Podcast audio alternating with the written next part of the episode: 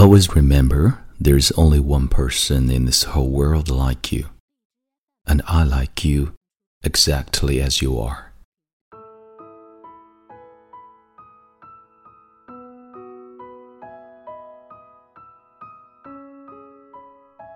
你好，亲爱的朋友，欢迎收听英语美文朗读，我是孟非 Phoenix。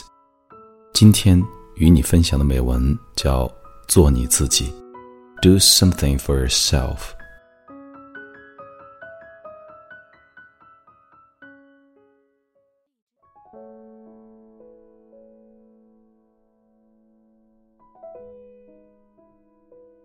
As a little boy, there was nothing I liked better than sunny afternoons at my grandfather's farm in western Pennsylvania. Surrounded by miles of white stone walls, the house and barn provided endless hours of fun for a city kid like me. I was used to Pollard's need as a pen that seems to whisper, not to be touched. I can still remember one afternoon when I was eight years old.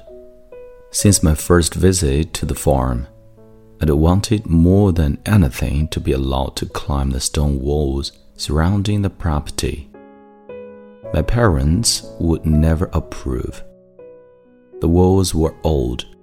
Some stones were missing, others loose and crumbling.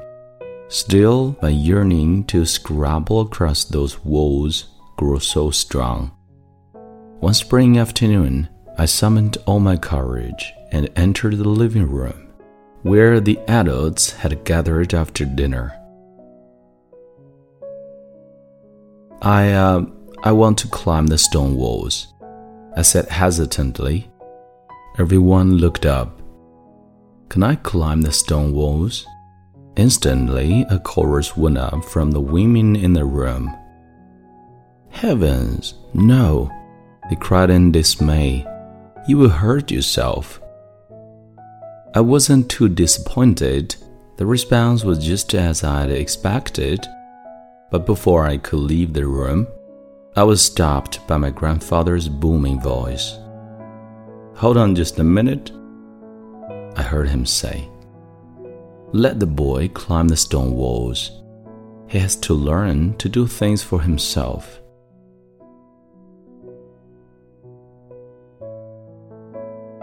Scoot, he said to me with a wink, and come and see me when you get back. For the next two and a half hours, I climbed those old walls and had the time of my life. Later, I met with my grandfather to tell him about my adventure. I'll never forget what he said.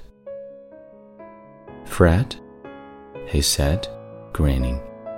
You made this day a special day just by being yourself. Always remember, there is only one person in this whole world like you, and I like you exactly as you are.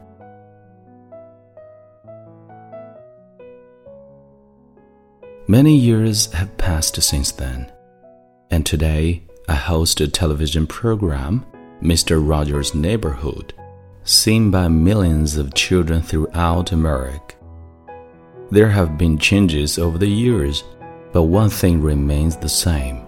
My message to children at the end of almost every visit there is only one person in this whole world like you, and people can like you exactly as you are.